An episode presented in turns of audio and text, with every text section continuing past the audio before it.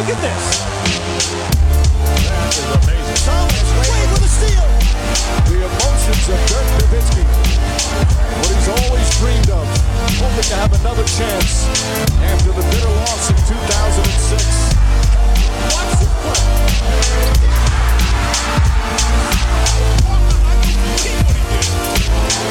That is amazing. Hallo und willkommen zu Gut Next, dem deutschen Basketball-Podcast im Internet.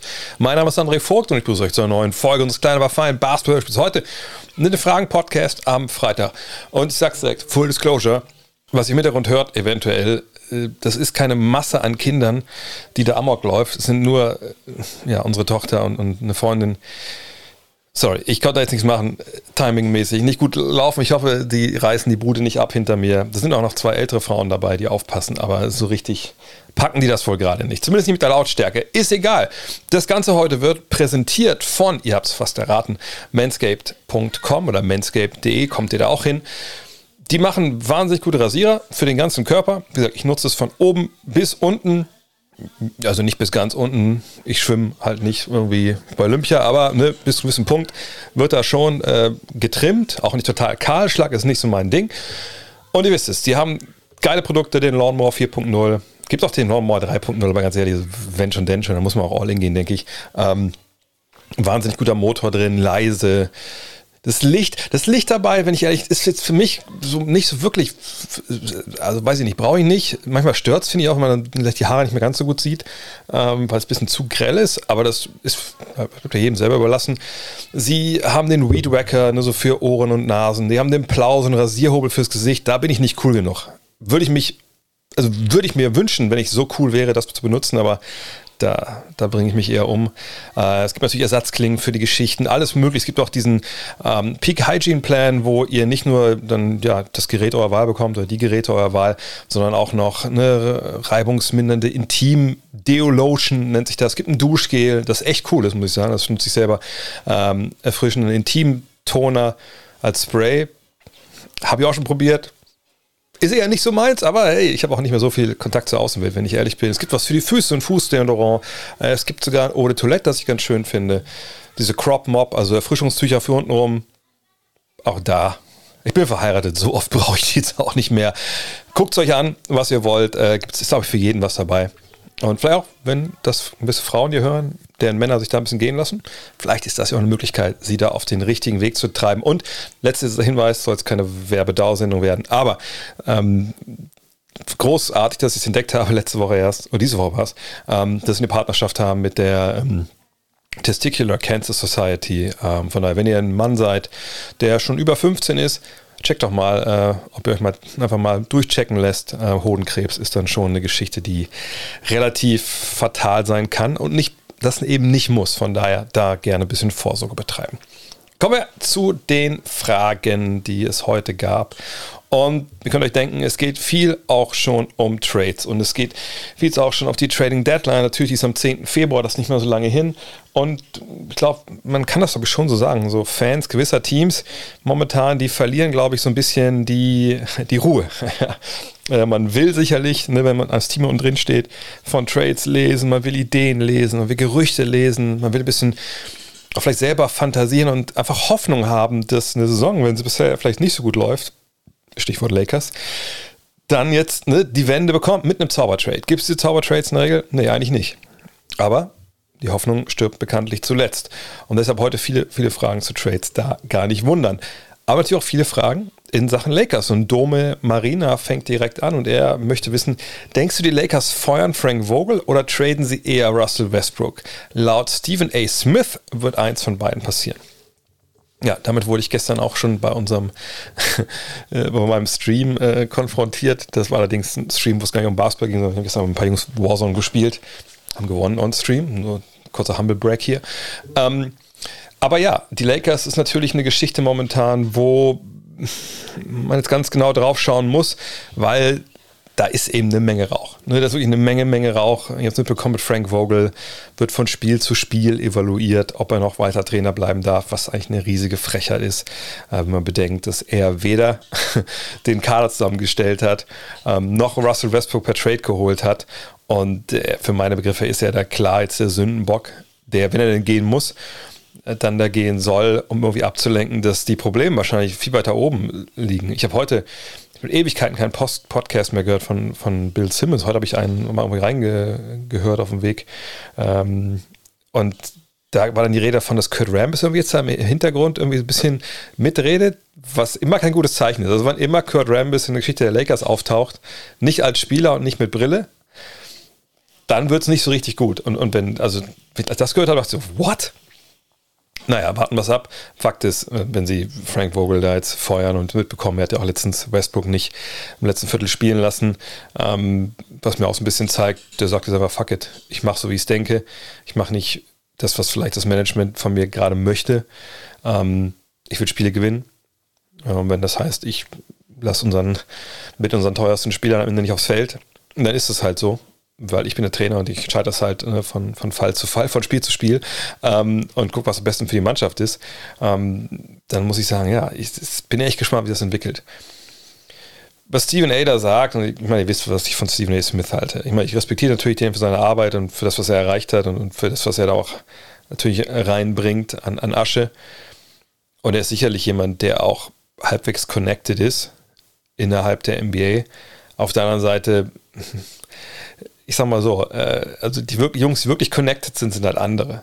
Ne? Also Vogue, Shams, das sind die, die halt ähm, ne, die, die Breaking News haben. Und ich, ich bin mir relativ sicher, dass der gute Stephen A., wenn er diese Breaking News hätte, die auch raushauen würde und die nicht dann weitergibt an, an Champs und Vogue, weil das irgendwie nicht sein Beritt ist und er nur der Meinungsschauspieler ist. So, und äh, ich glaube, er ist noch nicht mal so gut connected wie Leute aus der zweiten Reihe, wie Mark Stein, wie äh, Sam Amick und so, ähm, Brian Windhorst ich glaube, selbst da ist er hinten dran. Er ist eben, er kommt über die Meinung, er kommt, glaube ich, so ein bisschen über, über auch den Gossip und, und so ein bisschen diese Hintergrundgespräche, die man dann hat, wenn man drüben ist. Und er viel, fühlt so ein bisschen den Vibe und guckt dann immer, ne, wo kann ich, ähm, ne, wo ist so eine, so ein Schism, sagen die Amerikaner, also wo ist so eine, eine, eine Kluft, Ne, wo gibt es zwei verschiedene Meinungen, die man gut diskutieren kann, die man gut auch gegeneinander ausspielen kann. Das ist ja im Endeffekt das Konzept der First-Take-Geschichte. Und dann ähm, geht halt hin und nimmt sich eine Seite und dann geht's los. Und in dem Fall ist es natürlich relativ leicht zu sagen, okay, einer wird jetzt gehen müssen, irgendein Kopf rollt. Aber das ist ja in der Regel bei ihm einfach nur, er haut es dann raus und, und macht das ja auch gut, ne? rhetorisch auch sehr, sehr gut. Aber ich glaube nicht, dass er eine große Substanz ist. Ich kann mir schon vorstellen, dass er irgendwie hinter den Kulissen gehört hat, ey, hier muss was passieren, ne? entweder der Coach geht oder, oder Westbrook geht, das geht so nicht weiter, ne, dass mir so ein Spieler vielleicht sogar gesteckt hat oder vielleicht sogar jemand aus dem Management oder so. Ne, das ist ja, ja, das kann gut sein, natürlich. Ähm, und er wird jetzt ja auch nicht, das ist ja das Schöne im Job von Stephen A. Smith, es geht ja jeden Tag weiter und man wird sicherlich jetzt in zwei Wochen, wenn weder Westbrook äh, getradet wurde oder äh, Frank Vogel gefeuert, zurückkommen und sagen, ey, sag mal, Stephen A., was, was war da eigentlich los? die Sachen sind dann längst schon wieder vergessen. Also gerade in diesem, diesem Teil des Businesses, wo sich äh, Stephen A. halt auffällt. Da wird jeden Tag eine andere Sau durchs Dorf getrieben. So. Ähm, aber ich kann mir schon vorstellen, dass wir die eine oder andere Aktion da jetzt halt sehen, weil die Lakers natürlich in einer Situation sind, wo sie, hm, naja, also ich glaube nicht, dass es helfen würde, wenn sie jetzt irgendeinen Point Guard an Bord bringen oder irgendein Buyout holen. Also ich denke wirklich, dass der Zug abgefahren ist. Und dieser, dieser Kader hat große Probleme, dieses Team hat große Probleme. Man unterläuft halt relativ klar, um es mal ähm, gelinde zu sagen, die eigenen Erwartungen an diese Saison. Und man weiß, glaube ich, auch, dass es nicht, der, der, nicht die Schuld des Trainers ist. Und man sucht jetzt irgendwie was, um dieses Team halt äh, wieder auf den richtigen Weg zu bringen. Und das kann ein Trade von Westbrook sein, ne, für Spieler, die besser passen. Wenn man die denn bekommt in so einem Trade, da kommen wir gleich zu. Oder man haut den, den Trainer raus und man denkt, okay, einen Trade kriegen wir wie nicht. Und dann kommt irgendwer, der eine andere Idee hat und irgendwie vielleicht ne, solche Sachen, wenn es auch ein verdienter Coach ist, der ist Meister geworden vor zwei Jahren mit denen, wenn der dann geopfert wird, vielleicht ne, zeigt das dem Team nochmal, jetzt müsst ihr aber, heißt nicht, dass das so passiert. Ich sage nur, dass das so dahinter stecken könnte als Denke. Ähm, was einen Westbrook Trade angeht, ich finde es ist super schwer zu ähm, ja, irgendwie einzuordnen, was denn da möglich wäre. Also was denn überhaupt Deals sind für ihn, auf was sie überhaupt wollen für ihn. Und ich meine, klar, du würdest sicherlich irgendwie ganz gerne einen Point Guard zurückbekommen. Ähm, bisschen 3D, äh, vielleicht unterm Korb noch ein bisschen Hilfe, ein paar Leute, die vielleicht, ne, äh, wie soll ich das sagen, ähm, ein bisschen variabler sind, als die Henry Jordan oder sowas. Und sie haben ja beim Gegenzug nichts, was sie großartig weggeben können. Du hast Westbrook, aber das ist ja eher eine Bürde für den Club, der ihn aufnimmt. Dann hast du Taylor Horton Tucker. Allerdings, wenn du den noch neben, mit Westbrook wegschickst, dann bist du bei 50 Millionen. Also das, das, das Geld muss ja erstmal wieder zurückkommen. Du musst ja ungefähr das gleiche Geld rausschicken, was du reinbekommst. Draft-Pick-mäßig, wenn ich es richtig gesehen habe, dürfen sie erst ab 2027 ähm, ihren Erstrunden-Pick traden, weil vorher sie Verpflichtungen haben und eine Protections und so. Ähm, und dann darfst du ja auch nicht Erstrunden-Picks in aufeinanderfolgenden Jahren traden, heißt 2027, 2029, wenn man so weit überhaupt gehen will. Ich meine, das sind dann Zeiten, da reden wir ja schon von einer Zeit weit hinter LeBron, äh, Spoiler Alert, ne, will man da die Erstrunden-Picks äh, verscherbeln, für jetzt, ja, für was eigentlich? Ne, dass man jetzt Meister wird mit der Mannschaft, selbst wenn das ein guter Trade ist, das ist halt super schwer. Und, und wer würde Westbrook denn überhaupt aufnehmen? Also ich habe mir das mal angeguckt, ich werde gleich ein paar Trade-Ideen hören, aber das sind alles nicht Ideen, wo ich voll dahinter stehe, sondern das sind Ideen, die ich mir irgendwie auch schönreden muss. Ähm, weil Westbrook ja einfach auf einer Position spielt, ähnlich wie bei Dennis Schröder die letzten Jahre immer skizziert habe, wo es ein, ein großes Angebot an guten Leuten gibt und wo es auch eine Menge Leute gibt, die einfach besser sind als Westbrook äh, in gewisser Hinsicht oder besser passen, sage ich mal. Und bei ihm ist es ja auch erstmal ein alter Spieler, ein älterer Spieler mit einem hohen Vertrag, hat nächstes Jahr eine Option. Ne? Man weiß nicht, bleibt er zwei Jahre, bleibt er ein Jahr.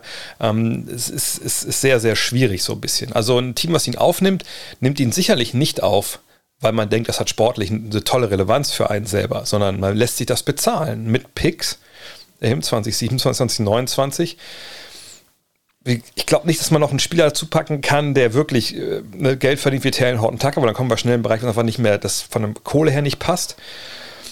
Naja, und dann will man irgendwie Leute zurückbekommen, die funktionieren. Und das sind natürlich, wenn man das Ziel Meisterschaft hat, müssen es Veterans sein, die schon was gesehen haben. Ähm, und was dann so finanzielle Belastungen angeht, wenn man so einen Deal dann halt macht, dann ist man, ist man wahrscheinlich egal, sondern man sagt, jetzt wollen wir irgendwie die Leute bekommen, dass es irgendwie passt und dann hoffen wir hinten raus, dass LeBron das hinkriegt, das alles zusammenzumischen und dass AD fit ist und dann, dann läuft das schon. Und wie gesagt, ich habe mich heute an die Trade Machine gesetzt und da halt wirklich, äh, also ich bin halbwegs stolz auf meine Arbeit an der Trade Machine heute. Ich sage nicht, dass alles Trades sind, die sofort so durchgehen. Da wird sicherlich bei, bei jedem Trade, den ich gleich vorstelle, irgendwer sagen, nein, aber auf gar keinen Fall. Aber äh, das sind Dinger, die ich mir zumindest, also da muss ich nicht so lange abends in der Kneipe sitzen, ähm, sechs Jahre zu Hause und hat mir keine Sportcola hier eingegossen, ähm, wo ich sagen kann, okay, ich, ich glaube, wenn wir ins, ins Marvel äh, eintauchen, ähm, gibt es sicherlich einen Bizarro General Manager, äh, der das dann so durchgehen lässt. Aber lass mich mal kurz skizzieren, was ich denke, was so geht. Ne? Es gibt für meine Begriffe als Landeplatz für Westbrook nur Teams, wie gesagt, die unten drin stehen, die wirklich ähm, am Ende des Tages nichts zu verlieren, nichts zu gewinnen haben, sondern die einfach nur sagen, hey, wir, ihr braucht jemanden, äh, der Russell Westbrook aufnimmt. Okay, wir brauchen dafür Picks, ihr kriegt dafür Spieler. Ähm, wir hoffen einfach, dass er dann seine Spieleroption auf die kommende Saison einfach nicht zieht und dann das Ende des Jahres noch hier absitzt und dann ist er halt weg. Ich fange mal bei einem kleineren Trade an. Und nochmal, also die Teams, die ich jetzt hier drin habe, die ihn aufnehmen, sind nur Teams, die unten drin stehen. Und das kreist oder das engt den Kreis so rum, natürlich auch ein von den Truppen, wo ich denke, die ihn überhaupt nehmen. Also momentan würde ich sagen, dass wir da wirklich nur über Detroit, Oklahoma City und Houston sprechen. Also drei Teams, die nicht die großen Ansprüche haben, die klar noch im Rebuild sind und nochmal, die ihn holen würden unter der Prämisse, yo, bis zum Ende des Jahres bist du hier, dann wäre es ganz schön, wenn du deine Option nicht aufs letzte Jahr ziehst und dann bist du weg, gehst woanders als Free Agent hin, du kriegst sicherlich mehr dann in deinem neuen Vertrag als die 47 Millionen, die du dann in der Saison 22, 23 kriegen würdest. Und dann hat man ihn halt quasi aufgenommen, geparkt für das halbe Jahr. Der muss ja noch nicht mal spielen. Das haben wir auch schon oft genug gesehen. Ähm, und wir haben dann halt werden gleich sehen, Draft-Picks dafür bekommen. Und äh, dafür geben wir Spiele ab, die wir selber nicht unbedingt brauchen. Und dafür, ja, kriegen wir etwas. Ein erster Deal hier, den ich habe für euch, ähm, ist einer mit den Pistons. So. Und ähm, da weiß ich natürlich jetzt nicht, was die Angebote für das Paket sind, was ich hier geschnürt habe. Die Pistons würden bekommen Russell Westbrook, den schon genannten Erstrunden-Pick 2027, den Erstrunden-Pick 2029, wahrscheinlich auch nicht geschützt oder einer von beiden nicht geschützt. Ähm, 2028 würden sicherlich noch gerne den Zweitrunden-Pick der Washington Wizards mitnehmen. Und die Lakers würden bekommen Jeremy Grant, Kelly Olenek und Corey Joseph. Also eine, drei Spieler, ja. Also zwei Spieler mit Olenek und Joseph, ja, okay. Beides Kanadier, nette Leute, Leute, können auch funktionieren, aber machen den Kohl nicht fett. Aber mit Jeremy Grant hätte man natürlich jemanden, der dann besser passt. Frage ist halt, ist das nicht ein bisschen wenig für Jeremy Grant, äh, Kelly Olenek und, und Corey Joseph, wenn man sagt, man kriegt quasi nur zwei Erstrunden-Picks und die dann erst in ja, sechs, sieben Jahren, acht Jahren. Ähm, Finde ich ein Trade, der eventuell funktionieren könnte in einem Vakuum, aber ich glaube, für Jeremy Grant kriegen sie wahrscheinlich mehr Angebote. Ähm, und wenn man da jetzt auch noch Taylor und Tucker mit reinpacken würde, glaube ich, es würde nicht viel Sinn machen, weil äh, mit Cunningham und Hayes haben sie ja zwei Spieler, die ja genau das können, was, was, was äh, THT kann. Äh, glaube ich nicht, dass das passiert. Vielleicht könnte noch ein drittes Team mit reinbringen, äh, aber so könnte so ein Deal eventuell aussehen. Was ich realistischer finde, ist aber folgender Deal. Und die nächsten beiden, die ich habe, sind, ich habe es noch drei, glaube ich, warte mal kurz, sind das alles drei? Ja, sind alles drei, drei Team-Trades. Und es sind zwei, glaube ich, dabei, wenn ich ganz täusche, die die Rockets involvieren. Nee, drei involvieren die Rockets und einer involviert die, die Thunder äh, noch dazu. Aber fangen wir erstmal an äh, mit, mit dem folgenden Deal. Und das ist jetzt hier eine Geschichte, wo eine Menge Spieler, also vier Spieler landen bei den Lakers. Ähm, dafür geben sie Westbrook und Taylor Horton Tucker ab. Ähm, es müssten wieder die zwei Picks dabei sein. Äh, wahrscheinlich müsste nur eins Leute cutten. Ich weiß nicht, wie die Kadersituation da ist, aber ich glaube, das dürfte so irgendwie funktionieren. Und zwar folgendes. Die Lakers würden bekommen Eric Gordon, DJ Augustine, Derrick Jones Jr. und Daniel Tice. Die Rockets würden kriegen Russell Westbrook und Taylor Horton Tucker und wahrscheinlich einen Erstrunden-Pick. Ähm, oder zwei, aber dann natürlich super, super protected. Und die Chicago Bulls würden Christian Wood bekommen. Ich glaube, dass das für die Rockets wahrscheinlich, die sind wahrscheinlich der Gewinner dieses, so eines Deals. Ne? Für die Lakers wäre es wahrscheinlich ein bisschen wenig. Auf der anderen Seite hätten sie mit Jones und Tyus zwei ne, variablere, athletische Big Men, die da rumgeschoben werden können von, von drei bis fünf. Augustine und Gordon wären zwei Schützen, ne, die sicherlich im Fall von Augustin defensiv in den Playoffs ein bisschen schwierig sind, aber ähm, das wäre dann zumindest, wenn Augustin dann hat einen Point Guard, der von der Bank kommen kann, der zumindest in der regulären Saison keine Fehler macht und so wie halbwegs gut kann.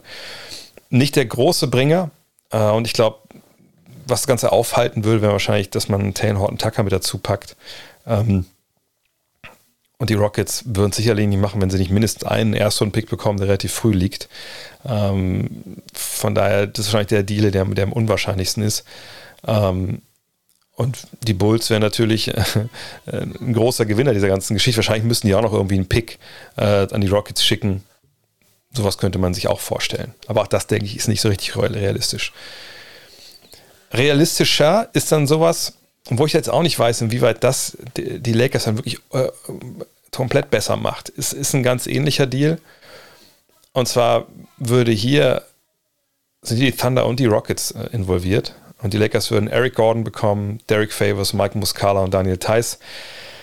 Drei Big Men, wahrscheinlich kann man noch ein, zwei Namen da austauschen, vielleicht. Nur so passt es halt dann von, von der Kohle. Die Thunder würden diesmal Russell Westbrook aufnehmen. Also er kommt quasi zurück, kann man eine Ehrenrunde drehen oder sitzt einfach nur auf die Bank, je nachdem. Die würden sich natürlich auch das Ganze bezahlen lassen. Ne? In dem Fall, denke ich, wäre es wahrscheinlich nur ein Erstrunden-Pick, den sie dann bekommen.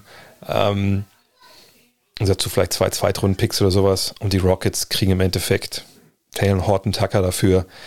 Den können die wahrscheinlich dann ganz, ganz gut nehmen. Vielleicht neben Jalen Green stellen irgendwann mal. Äh, das muss man natürlich mal abwarten, wie er sich da entwickelt. Aber das wäre so ein Ding, da hätte man zwei Veteranen abgegeben für den Erstrunden-Pick und ein Talent, das man vielleicht selber gebrauchen kann oder weitergeben. Aber auch da ist die Frage, wie viel besser macht das im Endeffekt die Lakers? Mein Favorite ist aber folgender Deal. und ähm, das ist was, wo ich wirklich denke, danach wären die Lakers viel besser. Frage ist halt, würde das so durchgehen? Und zwar sind hier jetzt neben den Lakers und den Rockets die Boston Celtics dabei. Und auf eine weirde Art und Weise würde ich wirklich sagen, dass alle drei Teams hier echt davon profitieren. Allerdings ist die Frage, was, was wollen die ganzen Teams? Und ich sage direkt, so ein Deal könnte erst ab dem 25. Januar durchgehen, weil einer der Spieler erst dann getradet werden kann. Aber ist ja auch schon nächste Woche. Also, hear me out. Die Lakers bekommen Marcus Smart, Dennis Schröder, Eric Gordon und Daniel Theiss. Also sie holen sich quasi äh, die, wie hießen die damals? Die New Yorker Phantoms Braunschweig? Waren sie schon die Basketball-Löwen? Jedenfalls holen sich Schröder und Theiss zusammen, sagt mit Smart und Gordon. Also viel mehr Hilfe im Backcourt in dem Fall.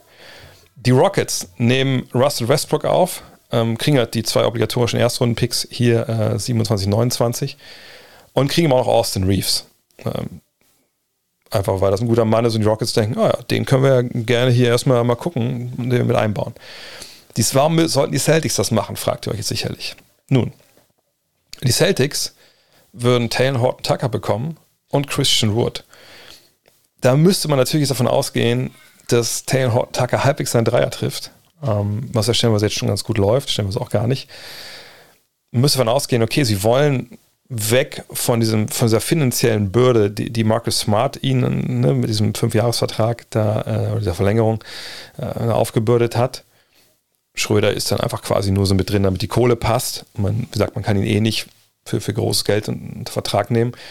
Und bei den Celtics müsste man halt glauben, okay, Taylor Horton Tucker, Jalen Brown, Jason Tatum, Christian Wood, das ist jetzt schon nicht so schlecht. Das ist eine ziemlich variable äh, Sektion, äh, ein variabler Teil unserer Rotation so rum.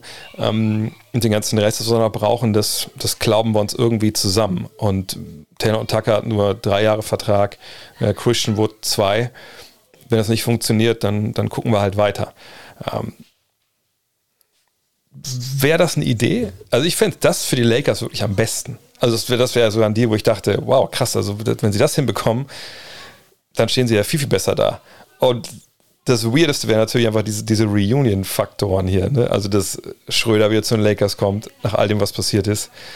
Dass äh, Daniel Theiss mit ihm da ist.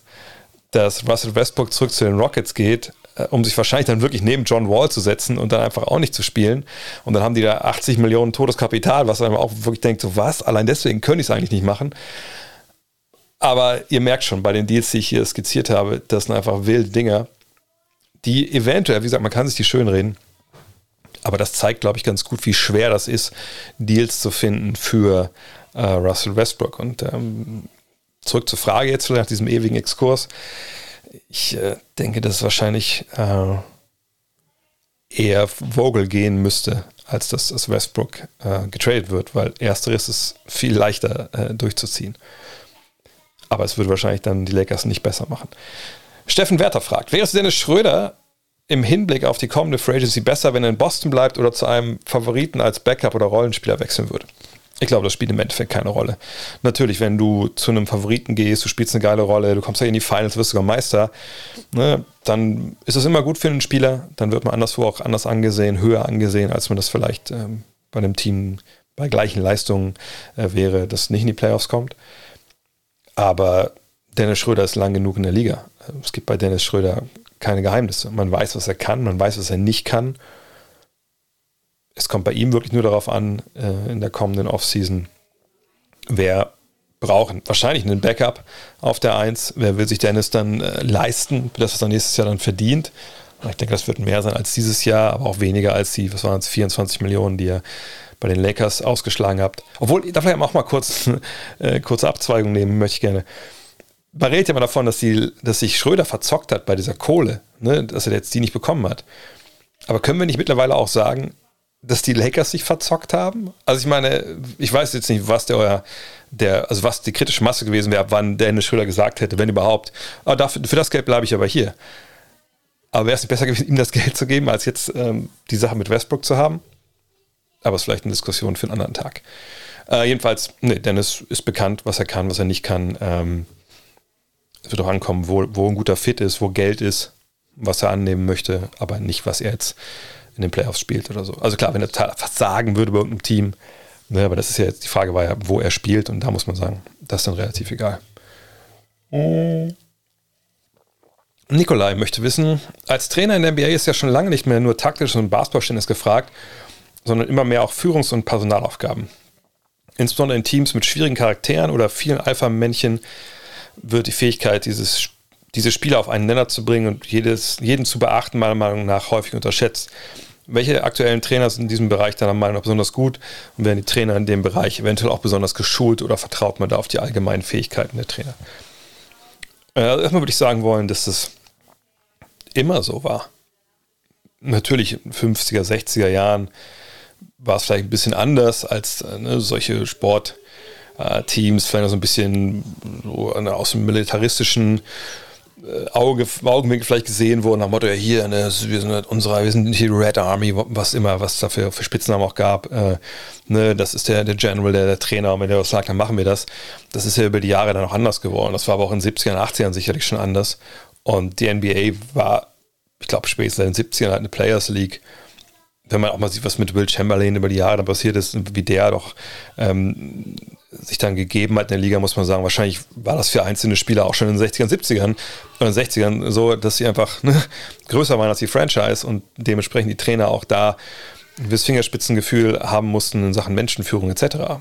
Und das ist, glaube ich, auch in, in vielen Bereichen so, dass das mehr darauf ankommt, wie führst du so ein Team, als unbedingt bist du in der Lage, äh, einen Zauberplay aufzumalen mit 0,8 Sekunden auf der Uhr. Von daher, ich glaube nicht, dass ich das. Äh, das war schon immer wichtig. Heute ist vielleicht ein bisschen wichtiger. Aber ähm, so richtig viel habe ich jetzt in der Jobbeschreibung nicht geändert, wenn ich ehrlich bin. Ähm, welche Trainer es gut machen momentan? Ich glaube, man kann das, was hier beschrieben wird in der Frage, durchaus gleichsetzen mit dem Wort Kultur. Wir sagen zum Beispiel, Miami hat eine gute Kultur. Hat Miami natürlich auch, weil das von oben von Pat Riley, ne, dem quasi Manager, vorgelebt wird. Aber wenn ein Trainer das eben nicht mitträgt und nicht auch vorleben kann, dann wird es halt schwer. Und da muss man sagen, ja, also ich glaube, äh, Eric Spolster ist einer, der ganz, ganz weit vorne zu nennen ist. Ähm und dann, ja, ich finde es immer ein bisschen schwierig zu bewerten, wer es jetzt gut oder schlecht macht. Denn was diese Frage ja auch mitträgt, ist ja, naja, wenn du es nicht schaffst, die schwierigen Charaktere äh, irgendwie perfekt einzubauen, dann ist das deine Schuld als Trainer. Äh, so weit würde ich da nicht gehen. Ich glaube, da muss man auch immer auf den Einzelfall schauen. Du kannst ja ein toller Trainer sein, der Menschen zusammenbringt, der Teams zusammenbringt, dann hast du aber irgendwelche Querulanten da drin, die ist einfach, also du kannst mal, was du willst, die, die werden nicht zusammenkommen. Die haben ihre eigenen Interessen und die werden nicht das Team besser machen. Ähm, von daher ist es dann Schuld des Trainers, ist es Schuld des Spielers. Was, was macht man da jetzt eigentlich? Ähm, ich glaube, dass generell eigentlich viele von den Coaches da gute Fähigkeiten haben. Ich würde Spurs ganz herausheben wollen. Steve Kerr würde ich rausheben wollen. Man hat damit mit fast allen, auch mit vielen schwierigen Leuten zusammengearbeitet, hat ihn auch wie Joel McGee rehabilitiert. Ich will nicht sagen, dass er schwierig war, aber sicherlich ein eigener Typ ist. Und generell würde ich sagen, die Trainer, die, die konstant Erfolg haben, wo sich Spieler entwickeln, wo Spieler besser werden, also auch jetzt nicht nur Spieler vom ersten zum zweiten, zum dritten Jahr, sondern auch dann auch später in der Karriere, das sind die, die bei ihren Spielern etwas erreichen, die, die diese Spieler erreichen. Und das sind dann wahrscheinlich auch die, die Besten in diesem Bereich. Fabian Dames fragt, angenommen Joel Embiid hätte in seine Prime in den 90er Jahren gehabt, denkst du, wir würden ihn heute in einer Reihe mit Hakim, Shaq, Admiral, dem Admiral und äh, Patrick Ewing sehen oder wäre er im direkten Du Duell mit ihnen eine Stufe niedriger anzusiedeln? Nö, ich denke, da genau, da gehört er rein. Und ich glaube, es würde ihm, es hätte ihm gut getan, in der Ära zu spielen, denn da gab es ja noch andere Namen, die man nennen müsste. Äh, Morning, äh, Brad Doherty, ein bisschen früher natürlich, äh, Leute wie Motambo. Und sich da zu beweisen, Rick Smiths, ähm, das hätte ihm sicherlich gerade früh in seiner Karriere, wo man schon sagen muss, klar, war Teil verletzt, aber auch ein bisschen manchmal so, oh, passt schon, lässt ein bisschen hängen. Ähm, ich glaube, wäre er jeden nicht jeden Abend, aber wäre öfter top motiviert gewesen und hätte vielleicht auch öfter auch gebiestet früh in seiner Karriere. Momentan macht er das natürlich keine Frage, aber es gab auch genug Zeichen in seiner Karriere, wo man dachte, okay, also wie sehr will er das eigentlich? Und das hat, glaube ich, auch viel mit so mangelnder äh, Konkurrenz zu tun. Wir sehen ja, was er mit Leuten wie, wie Andre Drummond gemacht hat, wenn er motiviert war und dann stellenweise aber auch mit anderen Leuten überhaupt gar nicht, weil die Motivation ein bisschen fehlte. Von daher, ich glaube, er hätte in der Zeit extrem gut reingepasst, hätte wäre auf einer Stufe mit denen gewesen. Ähm, hätte sich aber auch echt warm anziehen müssen. Also wie sich ja jeder unter denen, auch wenn sie gegeneinander gespielt haben, warm anziehen musste. Und was er natürlich allen anderen vorausgehabt hätte, wäre der Dreier gewesen, wenn er ihn hätte werfen dürfen. Damals in den 90ern, das wäre auch eine andere Sache. Aber das wäre das wär toll. Ich würde mich freuen, wenn man das irgendwie hinbekommen könnte, ihn da in diese Zeit zu transferieren. Marcel fragt, bist du auch der Meinung, dass Daryl Morey von seinen hohen Trade-Forderungen für Ben Simmons runterkommen muss? Embiid spielt momentan wieder auf MVP-Niveau und trägt eine durchschnittliche Mannschaft wieder ganz alleine und hält sie bei einer ganz guten Bilanz. Ich finde, man sollte seine Prime nicht verschwenden und ihm die Chance geben, mit ein, zwei guten Rollenspielern, zum Beispiel Yield und Bagley, einen Run in den Playoffs zu starten. Bin gespannt auf deine Meinung. Ähm, gut, ich glaube, Bagley ähm, würde jetzt nicht unbedingt helfen, aber ich verstehe, wo, wo, du, wo du hin willst. Also einen Deal, jetzt nicht Ben Simmons für einen Difference Maker, den ja äh, Maury möchte, sondern aber All-Star, sondern eben für 1 für 2, 1 für 3, eben für Spieler wie Yield, wie Bagley, gute Jungs, die funktionieren in ihren Rollen, aber eben keine Superstars sind. Ja, ich denke, wenn die Realität Einzug hält, dann sollte äh, Darren Maury das so realisieren. Ähm, die Frage ist immer nur, wir kennen natürlich all die Angebote nicht, ich denke, die werden nicht gut sein, es ist ja schon längst da Vollzug gemeldet. Ähm, ich kann mir aber nicht vorstellen, dass die Angebote gut sind, weil wir auch gar nicht wissen, ob Ben Simmons überhaupt in der Lage ist, Basketball zu spielen, psychisch. Ich meine, das ist ja, ne, das ist ja eine Sache, die einfach momentan äh, da auch klar, äh, auch wenn wir nicht wissen, ob es jetzt eine was die Wahrheit ist, aber wir wissen halt auch nicht, spielt überhaupt noch mal Basketball. Ne? Vielleicht ist einfach auch das alles für ihn so belastend, dass er gar nicht mehr zocken will. Ähm, aber alles in allem denke ich nicht, dass dieser, dieser Traum von Damien Lillard, von Bradley Beal, das sind ja die Träume, die, die er träumt, Daryl Morey. Ne, das ist ja das Ding, dass man wartet und wartet und wartet und hofft, hey, in Portland reifen sie jetzt, äh, kommt sie jetzt zu der, zu der Einsicht, okay, wir bauen jetzt im Anthony Simons um auf. Ähm, in, in Washington sagt Bradley Beal, jetzt haben wir die Playoffs verpasst wieder, jetzt ich verlängere hier nicht. Ne, das ist, glaube ich, das, wo er drauf schielt und wo er denkt, wenn das passiert, möchte ich da sein. Und dann habe ich mit Ben Simmons einen echt dicken, dicken Chip, den ich dann auf den Tisch werfen kann. Mhm. Und das kann man ja auch nachvollziehen. Das ist ja auch eine wichtige Entscheidung, die er da treffen muss. Mhm. Aber ich finde schon, man sollte sich da auch nicht der Realität verweigern, denn die Situation wird, glaube ich, für keine Seite besser. Also ich glaube auch Ben Simmons' Wert steigt nicht wenn er jetzt nochmal vielleicht die, ganzen, die ganze Saison nicht spielt und dann, dass sich vielleicht sogar ähm, die nächste Saison reinschleppt. Das wäre unfassbar. Auf der anderen Seite würde ich nicht, darf, nicht sagen, dass man jetzt im Beats Prime verschwendet, wenn man jetzt bis zum Sommer wartet, um dann einen Trade zu machen, weil, jetzt sind wir mal ganz ehrlich, sagen wir, es ist nicht Yield und Bagley, sagen wir, es ist Yield und Barnes, also Harrison Barnes. Einfach nur, um so zu gucken, welche Art Spieler da reinkommt.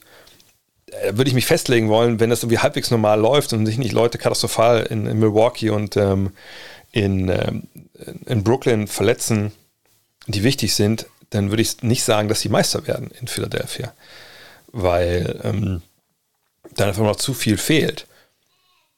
Und ähm, weil ich glaube, der einzige Weg, dass man die Sixers an, an einen Punkt bringt, wo die so gefährlich sind, dass sie Meister werden können, also diesen Trade gibt es ja nicht. Wenn es äh, genau ein Trade wäre einer, den Daryl Morey halt will, dann glaube ich, dann würde er den ja auch durchziehen. Ähm, aber wenn es den nicht gibt und man macht halt so einen Trade wie hier vorgeschlagen, dann äh, hat man die Prime jetzt nicht gerettet. Und wir reden ja auch nicht davon, dass wir jetzt zwei, drei Jahre äh, von seiner Zeit verschwenden, sondern jetzt geht ja quasi nur noch jetzt um Februar, März, April, und dann mal gucken, wie lange es geht in den Playoffs. Und, und dafür würde ich jetzt auch nicht einfach irgendeinen Deal machen, wenn ich Darren Murray wäre, der ähm, mich klar nicht unbedingt eine Klasse besser macht. Allerdings, wir kennen den Markt nicht, wissen nicht, was dann auch passiert. Und die Gefahr, dass sich das noch verschlimmert, die ist natürlich real. So, also ich finde das super schwer äh, zu bewerten, aber ich würde nicht sagen, dass man da jetzt die Prime ähm, verschwendet was ich sagen würde, ist, es ist super unwahrscheinlich, dass er da diesen Superstar bekommt. Und ich würde wahrscheinlich, wenn ich daraus sagen hätte, gut, dass ich es nicht habe, sonst wäre es wahrscheinlich schon abgestiegen, aber ähm, dann würde ich schauen, dass ich zwei, drei gute Spieler bekomme, die mir helfen, um dann vielleicht auch im Nachklapp immer noch in der Lage zu sein, eine Kombination aus diesen Spielern für jemanden wie, wie James Harden zu traden. wenn natürlich auch sagt, okay, James Harden, ne, die, wer weiß auch da, ob es da nicht vielleicht auch irgendwie Insider-Dinger gibt, dass Sean Marks vielleicht ähm, mit Maury spricht oder Maury mit Hardens Agent und Hardens Agent ihm sagt, pass auf, wir ziehen das hier durch, ne, mal gucken, ob wir Meister werden, aber James hat nicht so richtig Bock auf die, das ganze Theater hier. Ähm, New York ist nicht seine Stadt, Kyrie ist nicht sein Lieblingsmitspieler. Äh, mit KD kommt er klar, aber irgendwie ist es auch ganz klar KDs Team hier. Er kriegt den Ball nicht, wenn es äh, hart auf hart kommt. Warte mal ab. Wir verlängern, also wir haben noch eine Option, die ziehen wir nicht. Wir werden entweder Free Agents oder wir machen Sign and Trade zu dir, klar. Ne, ne, James findet dich cool. Ihr habt in Boston gut zusammengearbeitet. Äh, nicht in Boston, in Houston. Wir kriegen das schon. Warte mal mit Ben Simmons. Ja, dann will ich auch Ben Simmons natürlich warten. Mit Ben Simmons warten. Von daher mal schauen, was da kommt. SMH.tml fragt, Gerücht, Doppelpunkt, Utah bietet Mike Conley für Marcus Smart, Dennis Schröder und Cash. Löst das die Probleme der Celtics? Erscheint mir erst mal etwas einseitig der Trade, wenn da etwas dran sein sollte. Ich habe das Gerücht nicht gelesen, aber ich weiß auch nicht, nicht Rumor Hunting heute, wenn ich ehrlich bin. Ähm, warum würden beide Seiten so einen Deal machen? Ja, die Geschichte um Dennis Schröder habe ich schon erklärt, ne, wird Free Agent, spielt gut, ähm, aber ne, was er dann Geld will, können sie ihm nicht zahlen. Von daher, wenn sie ihn verlieren im Sommer ohne Gegenleistung, warum nicht dann lieber traden? Smart ist jemand, der glaube ich einfach, der hat unglaubliche Qualitäten, ähm, gar keine Frage. Ähm, defensiv ist ein Leader, ist ein Herz dieser Mannschaft des Celtics. Aber ne, der Dreier nicht wirklich sicher, ähm, wenn wir mal ganz ehrlich sind, ist er auch jetzt nicht so dieser, dieser Point Guard oder so ein Floor General, der alle mitnimmt und zusammenbringt. Von daher, äh, ja, wenn man jemanden wie Conley hätte und der hat auch noch ein bisschen Vertrag, der ist da vielleicht in dem Bereich besser passend als Smart. Schröder ist nur so ein Throw-In in dem Fall. Und man könnte schon sagen, ja, das, das macht schon Sinn für Boston. Ne? Ich meine, Conley zu holen ist auch natürlich älter. Vertrag läuft aber auch nicht mehr so lange wie der von Smart. Dann hätten wir vielleicht ein bisschen mehr Flexibilität. Hm. Warum würde Utah das machen? Utah hat eine klare Problematik ähm, und das ist Defense. Ne? Defense auf einer kleinen Position. Da jetzt, und Conley ist nicht der miese Verteidiger, der da alles kaputt macht, das sind ja andere. Aber mit Smart hättest du natürlich einen Verteidiger, er nennt sich ja nicht selbst äh, Small Ball, was ist der Small Ball 6er, sagt er, glaube ich, ne? Also er ist ja jemand, der Smart, der, der, wenn, er, wenn er ihm sagt, jetzt muss er im Beat im Lopus verteidigen, sagt er, ja klar, mache ich auch, kein Problem. Ne, das ist natürlich genau die Art, eine Bulldoggen-Verteidiger, der ihn so ein bisschen fehlt auf den kleinen Positionen. Von daher könnte ich das verstehen, dass man sagt, ey, ne, Smart passt besser rein. Klar trifft den Dreier nicht, aber dann haben wir genug Jungs, die das können. Und mit Schröder hättest du jemanden, der dir nochmal einen Speed gibt, ne, der, der dir einen Punch gibt, der dann wahrscheinlich auch von der Bank kommt. Und dann hast du Schröder von der Bank, du hast Clarkson von der Bank, du hast Ingels von der Bank. Ich weiß nicht, wer momentan startet bei den Jazz, wenn ich ehrlich bin. Das ist ja schon eine Qualität. Und jetzt ist Dennis auch nicht der Lockdown-Verteidiger, aber kann zumindest Point of Attack dafür ein bisschen Unruhe sorgen. Und das finde ich auch nicht so schlecht. Und der Speed, den er hat, ist natürlich nochmal eine Komponente, die das ein bisschen abgeht wenn nicht gerade Donovan Mitchell den Ball hat. Von daher kann man schon sehen. Ich würde aber meinen, dass für die Celtics wahrscheinlich Conley ein bisschen zu alt ist. Aber ähm, wer weiß. Also ich finde es nicht so komplett äh, wild, dass ich sagen würde, Gott, das lohnt sich nicht mal in die Trade-Maschine einzutippen. Das wäre was, was durchaus helfen würde. Allerdings auch dann, was machen dann eigentlich die die Jazzer dann, obwohl, naja, brauchen sie wirklich einen Verteidiger gegen so größere Flügelspieler? Ja, ich finde es spannend. Finde ich eine spannende Geschichte. Also Smart bei den Jazz fände ich einfach auch äh, eine Geschichte, die ich mir ganz gerne anschauen würde. Flo fragt, die Wizards haben interessante Assets, also sie haben Spieler und Draftpicks, die man traden könnte. Sollte Washington Bradley Beal traden, um ein breiteres Team zu haben oder eben diese Spieler und Draftpicks abgeben, um Beal einen besseren Helfer an die Seite zu stellen? ja, die Frage ist ein bisschen, ähm, also vom ersten Teil dieser Frage, äh, naja, will er denn weg? Ne, also will er gehen? Und das, das wissen wir nicht. Ich rufe kurz mal nebenbei auf, wie lange er eigentlich noch Vertrag hat. Das ist äh, jetzt, wenn ich es mich richtig, richtig erinnere, auch nicht mehr so lange. Ähm, ich glaube, er hat sogar eine Spieloption in der kommenden Saison. Ähm, und da muss man natürlich irgendwie versuchen äh, abzuklopfen, also will er bleiben, will er nicht bleiben, ne? wie, wie sieht es denn aus bei dir? Sag doch mal, Bradley, was ist denn dein Plan? So, ne? Äh, und das ist halt manchmal ein bisschen schwer, ne, das rauszufinden. Genau, nächste eine Option auf 37 Millionen Dollar. Ähm, da muss man mit dem Agenten sprechen, da muss man versuchen, irgendwie so abzuklopfen, was da jetzt Phase ist. Ne? Und wenn er sagt, nö, ich will bleiben, das ist mein Team, ich will hier ne, als einziger oder als das soll mein einziges Team sein, und ich bei der NBA spiele, dann glaube ich, tradest du ihn nicht, eben weil auch diese Mannschaft relativ breit jetzt aufgestellt ist, was so die, ähm, ja, was einfach die, die Spieler angeht, die dabei sind. So. Also wäre es vielleicht eher das andere Ding, wenn du weißt, er bleibt, wie kriegen wir Hilfe hier rein? Und das ist halt nicht so leicht, ne? weil klar, Davis Bertans mit seinen 16 und 17 Millionen in den nächsten Jahren bis 2025, also pro Jahr, den würden sie wahrscheinlich gerne loswerden, weil er nicht so performt und er auch schon 29 ist, aber sogar 30, ich weiß gar nicht. Ähm, aber den, glaube ich, will momentan nicht wirklich einer haben. Kuzma, KCP, das sind natürlich gute Spieler, die helfen dir. Montrezl Harrell, der äh, wird dann Free Agent in der kommenden Saison. Da muss man mal gucken, wie viel kostet der denn, wenn man ihn halten will. Das gleiche gilt für Thomas Bryant als Center. Und dann gibt es Teamoptionen in den Rookie-Deals von Rui Hachimura und Daniel Avdija. Und dann sind wir schon ne, bei Leuten wie Aaron Holiday, Corey Kispert, ähm, Daniel Gafford hat man schon verlängert. Der äh, das kickt dann aber erst, glaube ich, 2023 rein. Von daher, ja, es gibt interessante Spieler, aber es sind ja auch Spieler, glaube ich, die man selber vielleicht bräuchte, wenn man noch einen zweiten Star bekommt, ähm, um wirklich richtig gut zu sein. So. Ich, ehrlich gesagt, ich, ich sehe da jetzt keinen Star, der zu haben ist, der neben Biel perfekt passt. Ähm, von daher, also warum eigentlich überhaupt irgendwas machen? Wenn man jetzt davon ausgeht, dass Thomas Bryant ja lange gefehlt hat, dass man selber jetzt Achter momentan ist in der Western, äh, der Eastern Conference, dass es eigentlich alles sehr, sehr eng zusammen ist da im, in den beiden Conferences eigentlich, aber ähm, warum nicht einfach das Ding zu Ende spielen dieses Jahr, gucken, was Biel im Sommer sagt. Ähm, wenn er sagt, nee, ich gehe, dann kann man auch einen Fire Sale machen, wenn man das möchte. Aber es muss ja auch nicht immer direkt, ne, man, na klar, alle 30 Teams sollen in einem Vakuum natürlich dafür spielen, dass sie Meister werden und die sollen alles tun, dahin zu kommen. Aber es ist ja nun mal auch der Fakt, dass das einfach nur ganz, ganz wenige Teams schaffen. Und, und jedes Jahr eben auch relativ wenig Teams überhaupt, die, äh, ja, die, die Fähigkeit haben, wenn man ehrlich ist, da oben anzuklopfen. Und wenn sie das nicht haben, also dann, was denn? Dann sofort wieder tanken.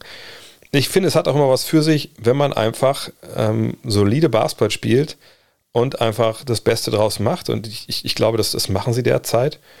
Und die Fans wollen in die Playoffs, ne, die wollen sehen, dass da ein Playoff-Team ist, die wollen nicht, dass man Bradley Beal tradet. Und von daher einfach warten und dann gucken. Wenn es eine Gelegenheit gibt, einen Star zu bekommen, ja, dann wird man sicherlich da schauen, was da geht. Aber ähm, die werden eben auch nicht jeden Tag äh, erhältlich. Von daher muss man abwarten. Und äh, ich denke, die, die Wizards sind in einer relativ komfortablen Situation, wenn Beal bleibt. Aber das wissen wir, wie gesagt, noch nicht. Jonas Lehn fragt, Angesichts der aktuellen Leistungen Dallas Mavericks, siehe defensive Siege gegen aktuell gute Teams, stellt sich mir die Frage, ob Verpflichtungen von Miles Turner oder John Collins überhaupt nötig wären. Ist es nicht sinnvoller, Dorian Finney-Smith und Jalen Brunson zu bezahlen, damit dem aktuell aufstrebenden Team eine Chance zu geben?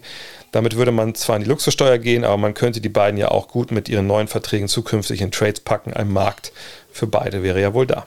Eine Sache müssen wir direkt vorweg sagen, also die Mavs waren wohl auch schon vor der Verletzung von Miles Turner, der da so eine Stressreaktion, vielleicht sogar einen Müdungsbruch im Fuß hat, nicht an seiner Verpflichtung mehr interessiert. Das hat Mark Stein berichtet äh, von der New York Times. Das ist ja jemand, der sehr, sehr, sehr, sehr gut connected ist in, in Dallas. Und wenn der sowas schreibt, dann würde ich sagen, man, man, man soll dem das glauben. Von daher ist das einfach schon mal draußen. Was Collins angeht, oder generell diesen Run der Mavs momentan, die Mavs haben sich extrem gefangen. Ja, vor allem defensiv wir haben dabei Triple Threat auch über gesprochen. Ne? Sie rangieren momentan am Platz 4 im Defensivrating. Ähm, sie haben jetzt einen sehr, sehr guten Lauf hingelegt zuletzt. Und eben auch, ja, klar, gute Teams zwischendurch geschlagen. Und man sieht, glaube ich, da jetzt wirklich auch so ein bisschen diese Handschrift von, ähm, von Jason Kidd, der ja schon auch glaube ich, eher ein Defensivcoach irgendwo ist. Auf der anderen Seite, auch wenn es gut lief jetzt ne, und die Verteidigung angeschlagen hat und man auch ne, zum Beispiel gegen Golden State natürlich diesen, diesen grandiosen Sieg da halt hatte an der Retirement Night von, von Dirk, weil trotzdem mal hingucken, wie wir zuletzt gespielt haben. Ja, also seit jetzt nochmal diese, diese Siegesserie begann, dann war es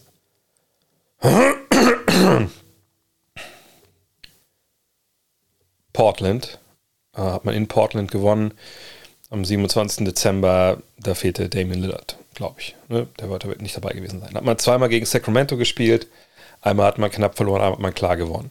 Man hat gegen Oklahoma City gewonnen. Man hat gegen Denver gewonnen. Denver würde ich jetzt sagen, ist natürlich ein gutes Team, aber auch ein Team, naja, die haben eine Menge Verletzte. Man hat Golden State geschlagen, eben schon angesprochen. Man hat Houston geschlagen, okay. Man hat Chicago geschlagen. Da war Chicago, ich klicke einmal kurz drauf hier, ähm, da hat Levine gespielt, DeRozan, Vucevic, Ball, haben sie alle gespielt, eigentlich, die normalerweise dabei sind. Bis auf allerdings ähm, Alex Caruso, genau. Ähm, von aber auch da hat man gewonnen. Guter Sieg. Und danach hat man bei den Knicks verloren. Man hat äh, gegen Memphis gewonnen, was natürlich ein, ein, großer Sieg war.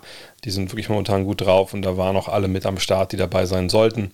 Man hat gegen Orlando gewonnen, okay. Man hat Oklahoma City geschlagen, okay. Toronto, ja, das sollte man auch als Sieg verbuchen können, normalerweise, wenn man zu Hause spielt. Dann hat man gegen Phoenix verloren. Also es ist nicht so, dass sie jetzt nur so Kryptzeug von unten weggehauen haben, aber sie haben jetzt auch nicht gegen die ähm, ja, 2000, was waren 16er Golden State Warriors gewonnen. Also waren gute Siege dabei, aber auch der Spielplan hat es stellenweise relativ gut gemeint, das muss man auch dazu sagen. Nichtsdestotrotz, ne, sie haben sich defensiv stabilisiert und verbessert, das ist gut. Im Net-Rating sind sie bei, auf Platz 8, ne, also ne, wenn man guckt, auf 100 Ballbesitze, die Punkte machen sie, Punkte machen die Gegner, machen sie 2,6 Punkte mehr als die Konkurrenz. Von daher, das ist gut, das ist Top 10. Aber wenn man jetzt mal auf die Tabelle guckt, dann sieht man auch, naja, aber da stehen sie ja auch. Ne? Ich meine, sie sind Fünfter im Westen. Und wenn man jetzt sieht, okay, wir haben ja zwei Conferences, naja, dann sind sie da eben. Das, das gibt das schon her, dass sie ein Top 10 Team sind momentan. Ähm, Frage ist halt, hat man sie vor der Saison gesehen, da gesehen? Ich würde sagen, ja. Ähm, aber sind sie jetzt überperformen sie das, was wir eigentlich von ihnen erwartet haben, oder underperformen sie das? Ich würde sagen, sie machen es anders, als man es erwartet hat. Ich dachte nicht, dass sie über die Defense kommen, ich dachte, sie kommen über die Offense, ich dachte, sie kommen über Luka Doncic, der allerdings nach wie vor, wenn wir uns seine Splits anschauen, das ist jetzt nicht, ähm, ist nicht so, dass man, was man vielleicht gedacht hätte, okay, der kommt ein bisschen schwerer in die Saison rein und dann, aber dann dreht er nach und nach auf. Wir erinnern uns an äh, Nikola Jokic vor, vor ein paar Jahren, ne, der auch dann schwer reinkam. Und dann wurde er immer besser und am Ende, am Ende hat er auch im MVP-Niveau gespielt. Da ist Doncic nicht. Und es gibt sogar ein paar relativ ähm, ja, äh, besorgniserregende Kennzahlen. Wenn wir mal zum Beispiel die Dreierquote schauen, ne? in den sechs Partien im, im Oktober 23,8 Prozent. Das war natürlich nicht gut. Dann kommt der November. 38,7% seiner Dreier. Man denkt, ach, guck mal hier, hier kommt Luka Doncic. Dezember hat er nur fünf Spiele gemacht, ne, wisst ihr, er verletzt zwischendurch. 27,5% Dreier. Jetzt äh, wieder fit und man sollte vielleicht denken, ja, neues Jahr, neues Glück. 20,8% von der Dreierlinie. Und das bei sieben Versuchen. Das ist natürlich, puh, das ist schon, schon schwierig. Ne? Und ähm, Klar, sonst die Zahlen, das, das stimmt alles. Ne? 24,3 Punkte, 10 Rebounds, 9 Assists, alles gut. Aber auch die, die Punkte fallen seit November von Monat zu Monat. Und ähm, Offensivrating von 102 ist auch nicht geil. Es, es, es läuft nicht hundertprozentig gut, aber sie gewinnen Spiel und dann deswegen ist alles okay. Und, aber, und, und, aber es ist nicht so, dass sie jetzt wirklich auf einem kometenhaften Aufstieg sind und das ist jetzt so ein, so ein Fall wie, dass man jetzt gar nichts ändern soll. Das muss man auch ganz klar sagen wie gesagt, Turner ist raus, John Collins. Ist das jetzt ein Thema? Also macht der diese Mannschaft besser? Und da muss ich sagen, ich, ich, ich sehe das ehrlich gesagt nicht. Also man müsste sich ja sowieso noch fragen, wer muss denn eigentlich gehen? Und da fällt mir gar nicht so wirklich viel ein. Brunson und, und Finney Smith wurden hier jetzt genannt, aber die verdienen nicht genug Geld, um jemanden wie, wie Collins zu holen. Von daher ist man wahrscheinlich relativ schnell dann bei, bei Porzingis oder bei einer Kombination aus Kleber und, und Paul plus X. Aber, aber das Ding ist, würde der das einfach nicht besser machen. Also ich bin jetzt auch nicht ein Collins-Hater, aber ich bin auch nicht der riesige Collins-Fan. Und ich glaube, für die Mannschaft hier, bei allem, was man sich da zurechtreimen kann, ja, ne, Big Man, der werfen kann, auch so ein Pick and Roll halt über Ringniveau finishen, das ist ja ein guter ne, Lob-Partner für, für, für Luca. Nee, ich denke nach wie vor, das, wo sie sich am meisten verbessern können, ist, wenn sie einen sekundären Ballhändler bekommen, der selber Pick and Roll laufen kann, der für andere mitkreieren kann. Brunson macht das ja gut. Ne? Es ist ja alles vollkommen gut, was Brunson macht. Aber noch irgendwie so einen auf der 2 eher, auch würde ich den eher sehen wollen. Ne? Also so einer, der so hinter Tim Hardaway dann spielen kann von der Bank. Oder halt Poingat übernimmt und Doncic geht auf die 2, je nachdem. Ja, sowas würde ich mir wünschen. Aber ähm, am Ende des Tages, ich, ich sehe den Deal wirklich nicht für die, ähm, für die Mavs. Und was dann jetzt so diese, diese Problematik angeht mit der Kohle, naja, da muss man halt immer im Auge haben, wie, wie ist der Markt? Also was, was muss man denn den, den Spielern bezahlen, die Free Agents werden? So, und ähm, Dorian Finney-Smith, ich kann mir nicht vorstellen, dass das da großartig also ganz weit oben reingeht, so ins Regal. Ähm, bei Brunson ehrlich gesagt auch nicht. Wir reden ja bei beiden Spielern hier von so Borderline-Startern. Ich, ich glaube, die kann man schon halbwegs halten. Ich weiß jetzt gar nicht, wo die Luxussteuergrenze da ist und, und wo sie da liegen momentan. Aber das sind bestimmt Dinge, die kann man irgendwie anders regeln, indem man vielleicht auch noch wie Paul los wird oder sowas. Maxi Klebers Vertrag ist nicht garantiert. Vielleicht machen sie da noch was, ähm, was wir natürlich alle nicht hoffen.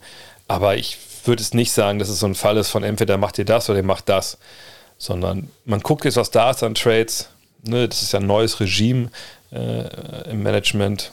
Donny Nelson ist ja gegangen. Der war ja mit Mark Cuban immer dabei, wenn was ging. Ich denke, Mark Cuban wird auch weiterhin äh, umtriebig sein. Aber ich, wie gesagt, ich, ich sehe jetzt eigentlich keinen Grund, Collins zu holen und ich sehe auch irgendwie keinen anderen Deal momentan, der wirklich sie nachhaltig besser machen kann. Wie beurteilst du die aktuelle Situation von Anthony Simons?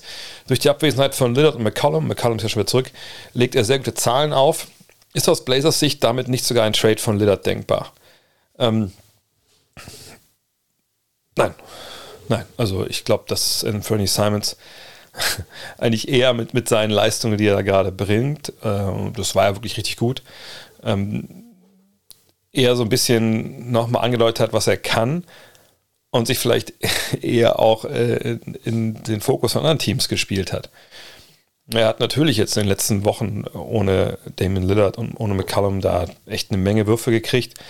Und es ist auch nicht so, dass er davon mal jetzt alles gechuckt hat und ein paar Dinger getroffen und, und hat auch mal die Punkte aufgelegt, sondern quasi im ersten Spiel, wo er äh, richtig Verantwortung gekriegt hat mit, mit, mit 21 Würfen. Das war vorher schon mal ein Spiel, wo er mehr geworfen hat, aber ne, da hat er 13 von 21 getroffen gegen Atlanta, hat 43 Punkte gemacht. Ähm, dann waren es 28 gegen Miami. Den Cleveland waren es dann nur 14, okay, aber Sacramento waren es 31, gegen Brooklyn waren es 23, dann gegen Washington 31, 13 gegen Orlando, das war auch ein relativ klarer Sieg. Und dann waren es jetzt zuletzt äh, gegen Miami wieder 27. Eigentlich auch echt gute Wurfquoten. Also in dieser Phase, wenn man sich mal anschaut, ich rechne es hier gerade mal, lass mich zusammenrechnen, die letzten, ähm, was waren 6, 7, 8 Spiele, steht er bei 26 Punkten, äh, bei 8 Assists, bei, bei 3 Rebounds und wirft aus dem Dreierbereich 43 Prozent, aus dem Zweierbereich, äh, oder aus dem insgesamten Bereich, Zweierbereich allein gibt es nicht. Also Feldwurfquote 50 Prozent und Dreierlinie 90, äh, Freiwurflinie 90 Prozent. Also das ist schon richtig gut. Aber bei Simons war ja die Problematik eigentlich immer die, dass er halt ein, ein, Spieler ist, der genau das halt auch nicht kann, was McCollum und Lillard auch nicht können. Naja, er kann halt nicht so richtig gut verteidigen. So, und das war halt immer eine Problematik. Ne? Deswegen konnte man ihn auch oft nicht reinschmeißen. Äh, auch gerade in den Playoffs nicht. Und das sehe ich momentan nicht, dass sich das großartig geändert hätte.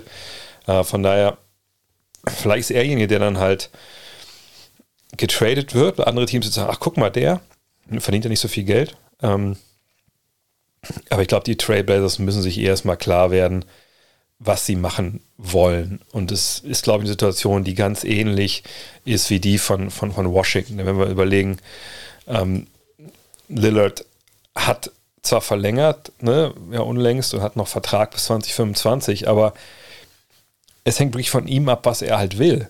Wenn er jetzt sagt, passt auf, ähm, ich habe das unterschrieben hier, ich weiß, ähm, und natürlich, ihr müsst mich nicht traden, aber hey, machen wir uns nichts vor, jetzt das sind jetzt die letzten guten Jahre, die ich noch habe. Ich bin schon 31 und ich habe jetzt noch, noch drei Jahre Vertrag nach der Saison. Ähm, ich würde ganz gerne irgendwo hingehen, wo, wo ich Meister werden kann.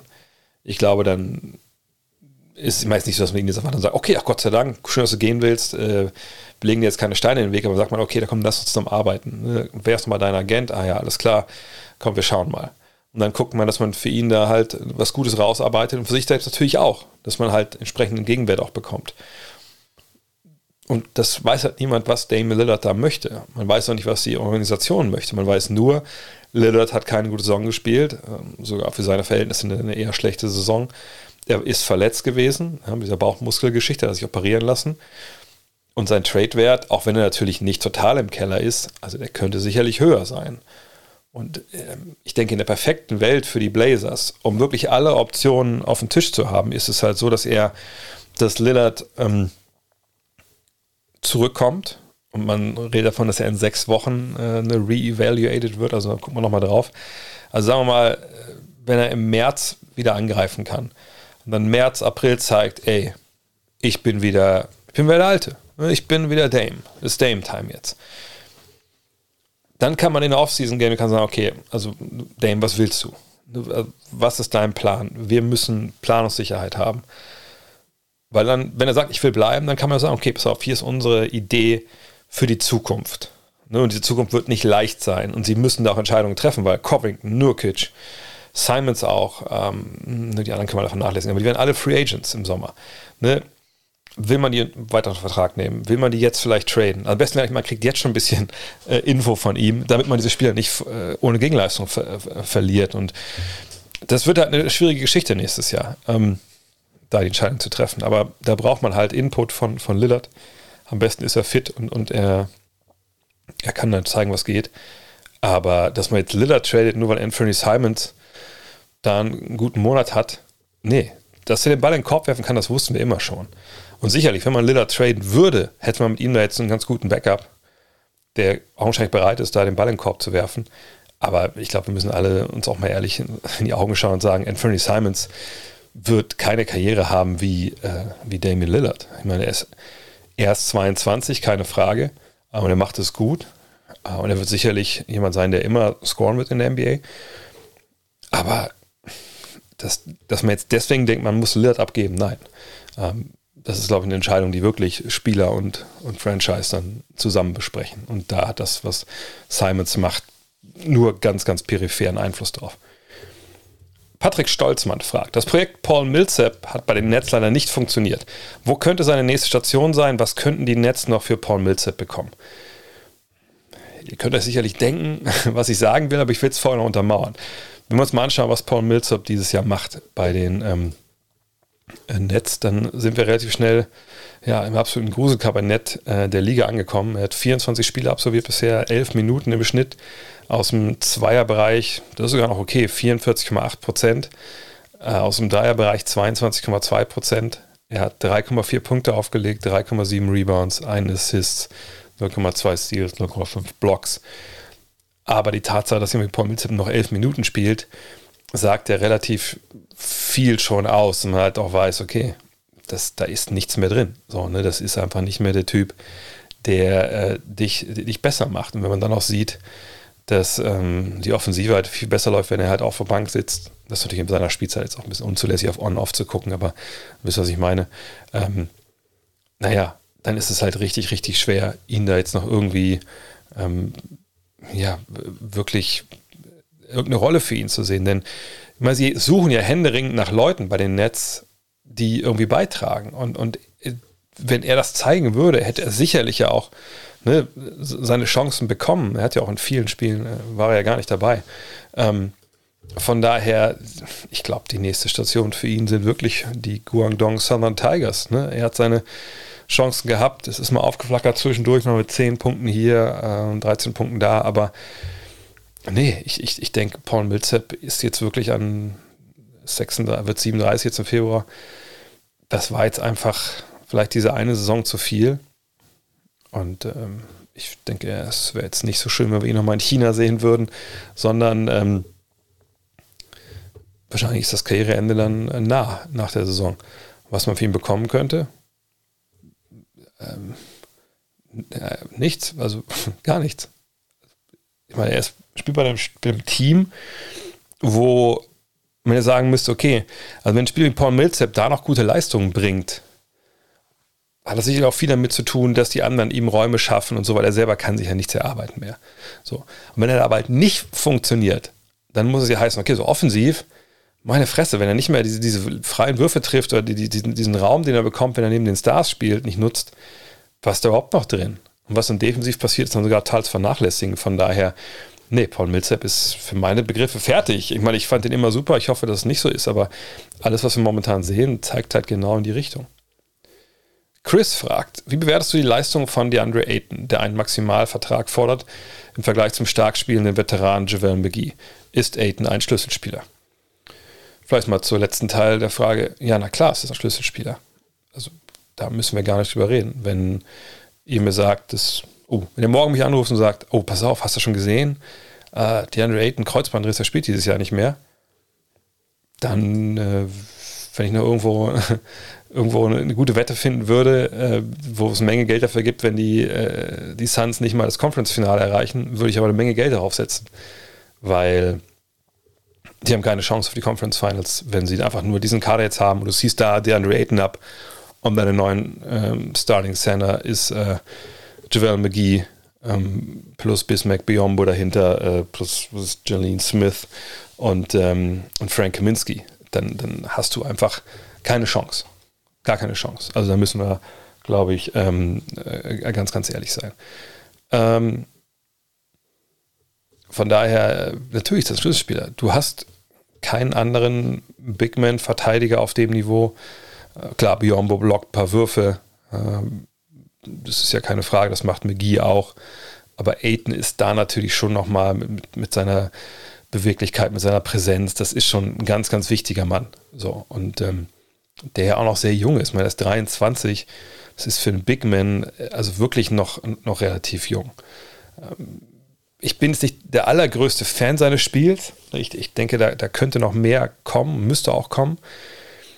Aber wie gesagt, mit 23 und mit dem, was er gebracht hat, ich meine, er gibt dir 17 und 11. Ja, plus 1,6 Stocks. Er schießt aus dem Feld 63,7 Prozent. Gut, das ist natürlich auch von Chris Pauls Gnaden oft. Aber natürlich ist das ein Maximalspieler. Also da müssen wir gleich drüber reden. Wir reden auch nicht von der Supermax oder so, sondern von den Verträgen, die ich dann wirklich ähm, ne, Salary Cap technisch also wirklich arg behindern. Das ist ja in dem Fall nicht so, sondern es ist ein junger Spieler, der seine Leistung gebracht hat und der natürlich bezahlt werden soll. So, und wenn man überlegt, wie das in den nächsten Jahren aussieht, klar, kommendes Jahr, ohne jetzt das Geld von DeAndre Ayton, weil er Free Agent wird, ähm, kosten die Suns 130 Millionen. Mehr drauf kosten sie 111 Millionen. Grund?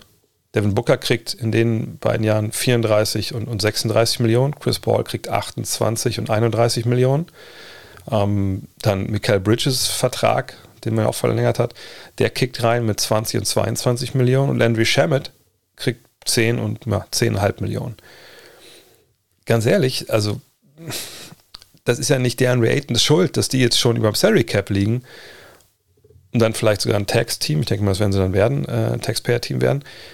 Der Mann hat seine Leistung gebracht und der muss bezahlt werden. Und ähm, wenn wir jetzt davon ausgehen, dass es ein Maximaldeal ist für ihn, dann ist das doch vollkommen okay. Wenn wir ihn nicht bezahlen kann, dann müssen wir vielleicht jetzt traden oder hoffen, dass im Sommer keine anderen Angebote kommen. Ne? Aber ob es da kein Angebot kommen, die sehr hoch sind. Äh, aber äh, ganz ehrlich, natürlich ist er das Geld wert. Natürlich. Und mit Javel McGee, 34 Jahre alt, ne, und sagt vorne auch echt sehr beschränkt, wirst du halt nicht Meister. Man müsste eher unterhalten, warum man eigentlich Landry Shamet, diese, was war das, 46 Millionen, 43 Millionen Dollar gegeben hat. Ähm, Cam Johnson wird ja auch irgendwann ein Free Agent und auch Geld bezahlt bekommen bin gespannt, wie sie das lösen. Aber das jetzt zu sagen, dass DeAndre Ayton das Geld nicht wert ist, nee, das ist einfach nicht so. Das ist ein Schlüsselspieler. Ähm, und wenn die den morgen traden, stehen eine Menge Teams Schlange, die ihn haben wollen. Maximilian Müller fragt, kann ein Team auf einen Pick von einem anderen Team eine Protection für sich legen? Das können sie sogar machen. Extra mal nachgeschaut bei ähm, CBA FAQ, also cbafaq.com. Ähm, Larry Kuhn äh, erklärt das ganze Salary Cap da auf. Also, ewig lange Website. Aber ja, man kann sagen, also ich habe ja den ersten Pick der Nets. Ähm, wenn der in der Lottery landet, behalte ich den. Wenn nicht, kann, geht er an dich. Das kann man machen. Allerdings darf auf diesem Pick, den ich da mir schon vorher geholt habe, darf keine Protection drauf sein. Also wenn jetzt da schon, wenn es heißen würde, ich kriege den Pick aber nur, wenn er unter den von Platz 9 bis, bis 30 liegt in der ersten Runde. Platz 1 bis 8 bleibt er halt in, in Brooklyn. Dann kann ich da keine weiteren Schutz draufpacken. Das geht nicht, aber wenn da kein Schutz drauf ist, dann ist das klar, total möglich. Alles cool, fragt. LeBron James wird bald die 36.000, 10.000 und 10.000 Marke knacken, also 36 Punkte und hier 10.000 Rebounds und Assists. Wenn man bedenkt, dass es keinen Spieler gibt, der in seiner Karriere 27, 7 und 7, also 77.000, 7.000, 7.000 aufgelegt hat, ist es ja wirklich absurd gut. Wie wichtig sind solche individuellen Statistiken für seine Legacy im Vergleich zu weiteren Meisterschaften?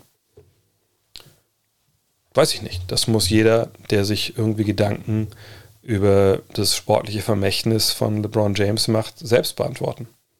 Kann ich nicht beantworten für den jeweiligen. Ähm, natürlich schwingt hier wieder so ein, ne, die Goat-Diskussion mit.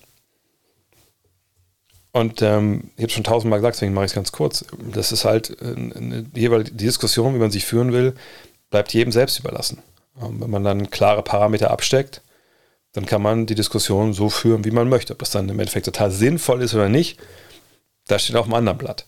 Ähm, aber für meine Begriffe gibt es keinen Weg, wie man sinnvoll Punkte, Rebounds, Assists über eine ganze Karriere aufwiegt mit, mit Meisterschaften. Weil dann kommt man dann ja in so Bereiche rein. Also wie, wie, wie will man das diskutieren? Dann könnte man ja genauso diskutieren, ach guck mal, einer hier, wie, wie, wie Robert Parrish, der ewig gespielt hat oder so. Äh, naja, der hat ja mehr Punkte und Assists gemacht als Larry Bird oder sowas. Einer, der, was ich, fünf, sechs Jahre weniger gespielt hat, aber der Meisterschaften hat. Also wie, wie will man das ne, vergleichen? Ne, das war jetzt auch nur ein Beispiel, einfach so. Ne, versteht, was ich meine, das war jetzt rein akademisch. Ähm, von daher, nein, das zeigt einfach nur, auf welch wahnsinnig hohem Level er auf eine, über eine ganz lange Zeit gespielt hat. Dass er gesund war, dass er spielen konnte und das ist eine wahnsinnig große Leistung. Aber wie, ich sag's mal, wie es ist, wie ihr da draußen das dann bewerten wollt, im ganz großen Bild, wie ihr das ganz große Big Picture malen wollt, das bleibt euch überlassen. Aber es gibt da keine Formel oder so, was da wichtiger ist und, und, und was nicht. Ähm, Nochmal Beispiel dazu. Klar könnt ihr sagen, ja, ich, also ich stehe mir auf Ringe und er hat nur, er hat mir einfach zu wenig, das ist, ist, ist mir zu wenig. Äh, ich nehme lieber Robert Ory. Ja, der hat seine Ringe gewonnen, die Zahlen sind mir egal, der war da, als es drauf ankam. Ja, okay. Ist auch eine Meinung, aber äh, ne, da gibt es einfach keine richtige Antwort. Danilo fragt, Hall of Game, was ist eigentlich schwerer, einen Podcast über Magic, MJ, Bird, Dirk etc. zu machen, da es da ja unendlich viel Material gibt, oder zu beispielsweise George Gervin, George Mikan, Dolph Chase, Hal Greer, Paul Arizin. Und wie sieht Ihre Recherche zu einem Podcast aus?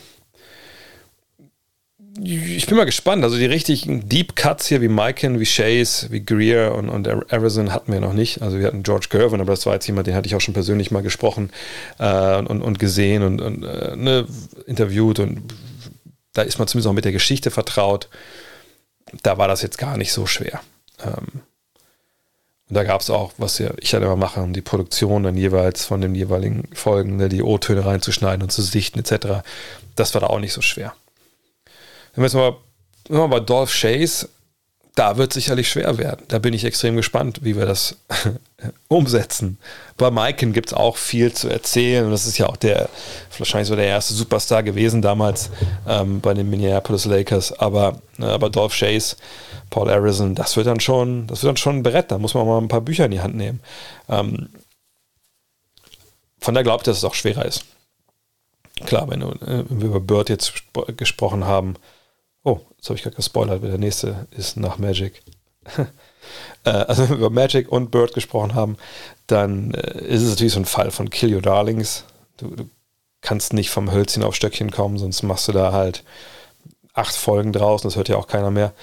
Ähm, und es ist auch nicht der Anspruch zu sagen, dass man jetzt die, die, die, die jeweilige Karriere haarklein seziert. Äh, und natürlich, manche Sachen fallen einfach hinten runter, aber das finde ich gar nicht so schwierig, ehrlich gesagt, weil dieser erste Teil, der eigentlich der schwerste ist, ja schon die Recherche. Weil wenn du viel weißt und dann nochmal Sachen nachliest, zumindest geht es mir so, dann bilden sich im Kopf immer schon so Querverbindungen. Ah, das finde ich spannend, das ist eine gute Frage. Wie sehe ich das eigentlich? Mal gucken, wie die anderen beiden das sehen. Und dann wirft man das so rein.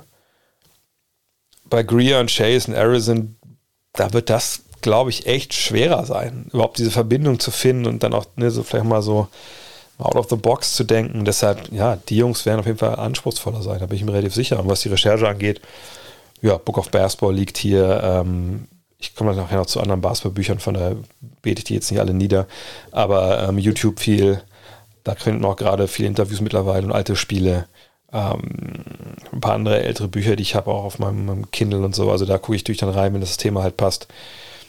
Viel lesen, viel lesen, Statistiken, ja, manchmal, aber finde ich es gar nicht so spannend. Es geht eher um, wirklich um, um Errungenschaften. Äh, aber vor allem die, die Story von jeweiligen Spieler halt äh, herausfinden und wie die gespielt haben, das finde ich halt wichtiger. Und dann kommen die Fragen ja von ganz alleine.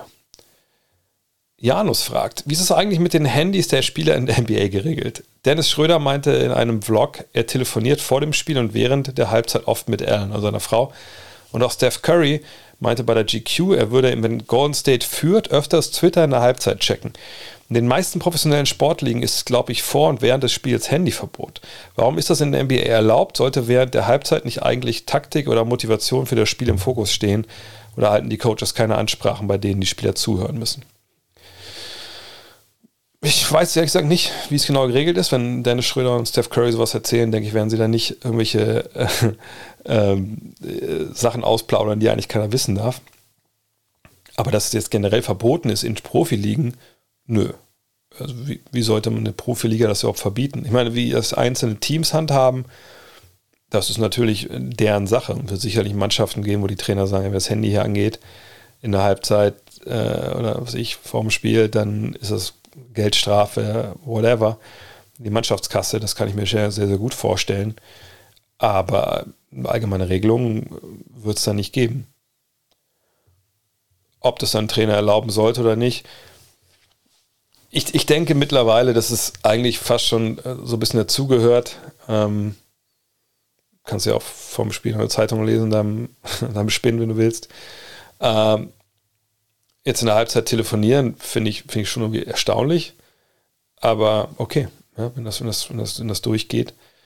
Als Coach, denke ich, bist du, du bist ja nicht die ganzen 15 Minuten am Reden in der Halbzeit, sondern kommst vielleicht rein, ne, sagst, was du sagen willst, äh, hast vielleicht ein bisschen taktische Anweisungen eventuell, aber wenn du die in der Halbzeit erzählst, dann sind die, sobald du dich dann wieder aufs Feld begibst, ewig vergessen. Und es ist wahrscheinlich wichtig, was du dann in der, also in dieser letzten Ansprache vor der zweiten Halbzeit sagst. Äh, von daher wundert ein bisschen, dass man eine Halbzeit das Handy in der Hand nimmt. Aber man muss auch sehen, man arbeitet da mit erwachsenen Menschen zum ganz großen Teil zusammen. Und ähm, wenn man da klare Regeln hat, dann ist das, glaube ich, kein Problem, wenn die auch mal das Handy in die Hand nehmen. Vincent G. fragt, wer sind deine Wunschspieler für den Dunk-Contest? Gut, also zwei stehen fest, sie sind noch nicht so alt und ich weiß, Aaron Gordon will nicht mehr mitmachen, ist mir total egal. Aaron Gordon, Zach Levine müssen für meine Sache immer dabei sein, solange die noch hüpfen können. Und dann würde ich, glaube ich, den Fünferfeld mir, mir wünschen. Also die beiden, Jamorant natürlich dazu, am besten noch mit irgendeinem Seven-Footer, bei dem er noch nicht versucht hat zu danken, der sich seiner vorstellt. Ich will Derrick Jones sehen, weil er einfach einen tollen Lift hat. Und ich, ich, ich glaube, dass der, wenn ein bisschen besser gecoacht ist, aber ein paar andere Ideen hat. Und dann Anthony Edwards, glaube ich. Also die fünf, Jones, Morant, Levine, Gordon, Edwards, das sind so die, wo ich sagen würde, ja, ja, die könnte ich mir, könnte ich mir gut vorstellen, hätte ich Bock drauf. Aber eigentlich ist es mir auch egal. Hauptsache es gibt geile Dunks und da waren die letzten Jahre so ein bisschen, ja, ein bisschen bla. Sebastian Törsk, ich, glaub, ich hoffe, ich spreche Törsk richtig aus. Äh, habe zwischen den Jahren die Janis-Biografie von Mirin Fader oder Fader verschlungen. Da freue ich mich gerade sehr an How to Watch Basketball Like a Genius. Das habe ich auch liegen. Hast du noch andere Basketball-Buchtipps auf Lager? Und er hat dazu noch geschrieben, dass er Book of Basketball und Planet Basketball 1 und 2 schon gelesen hat. Ähm, ich habe hier auf meinem Tisch noch ein paar Bücher li li liegen, wo ich immer mal wieder reingucke. Äh, klar, zuletzt ähm, von Larry und, und Magic, uh, When the Game Was Ours, ich glaube von, ja, von Jackie McCallum natürlich geschrieben. Ähm, dann habe ich ähm, von Free Darko ähm, The Macro Phenomenal Pro Basketball Almanac. Ich weiß gar nicht, ob das überhaupt noch zu kaufen ist, wirklich auf legalen Wege. Dann habe ich äh, The Undisputed Guide to Pro Basketball, auch von Free Darko. Ich habe äh, von Shay Serrano hier liegen Basketball and Other Things. Ich habe von Kirk Goldsberry liegen Sprawl Ball. Ähm, dann habe ich hier noch Where Do You Get Those? Aber es ist ja mehr so ein Sneakerbuch. Ähm, ich habe von Grandland die Ausgabe 2, das ist also so, so, so ein Jahresalmanack. Äh, Und ich habe hier noch einen ganz alten Deep Cut, warte mal kurz. Äh, ja. The Inside Game von Wayne Embry, also ehemaliger General Manager äh, in NBA, der da ein bisschen drüber geschrieben hat. Das habe ich gerade alles hier liegen. Ich habe noch eine Menge natürlich im Keller. Ähm, fallen mir noch Sachen ein. Ja, gut, ich meine, David Halberstam, ähm, äh, Playing for Keeps, ne, Michael Jordan and the World He Made, ist das beste Basketballbuch, denke ich mal, aller Zeiten. Breaks of the Game, auch von ihm. Ähm, ja, da kann man wenig falsch machen. Ich habe aber auch, wenn ihr bei God Next mal seid, äh, oder God Next Buch, Bücher, Buch, Buchtipps äh, googelt, dann kommt auf eine Seite, wo ich dann auch äh, noch ein paar mehr Bücher drin habe, ein paar ältere Bücher, die sich auf jeden Fall lohnen. Das kann ich euch nur empfehlen. Ja, was ich auch empfehlen kann, ist vielleicht zwei Sachen. Klar, manscape.com ne, mit dem Code NEXT, also NEXXT20, 20% Free Shipping, 30 Tage Geld zurückgarantie. Wisst ihr, nutzt ihr auch. Danke dafür. Äh, hier Supporter werden, äh, auf aufgutnext.de registrieren, Dauerauftrag einrichten, Screenshot schicken, alles genießen, was wir jemals gemacht haben, alle Premium-Content etc. Äh, und was ich oft vergesse, was ich einfach noch dazu sagen will, weil ich denke, da, da können wir einfach noch mehr machen demnächst folgt mir bitte, das wäre jetzt aber echt eine Bitte an euch vielleicht für dieses Wochenende, folgt mir einfach auf äh, youtube.com und bei, bei twitch.tv. Ähm, das kostet erstmal nichts zu folgen, äh, kostet sowieso nichts. Klar, bei Twitch kann man auch Abos da lassen und so, aber ähm, das wäre cool, wenn da noch ein bisschen mehr, mehr Feuer hinter könnte. Ich glaube, bei Twitch sind wir momentan 5600, die da zusammengekommen sind und bei YouTube irgendwie 8300 noch was.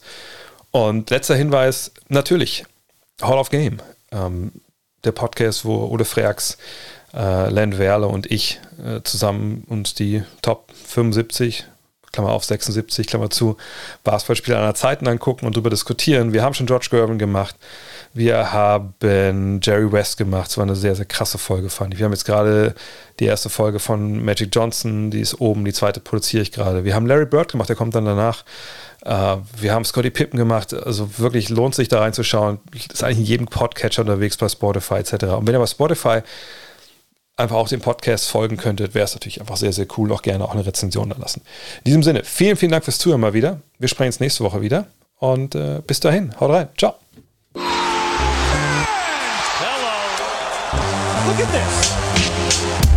That is amazing. Thomas Wade with a steal. The emotions of Dirk Nowitzki. What he's always dreamed of. Hoping to have another chance after the bitter loss in 2006. Watch this play.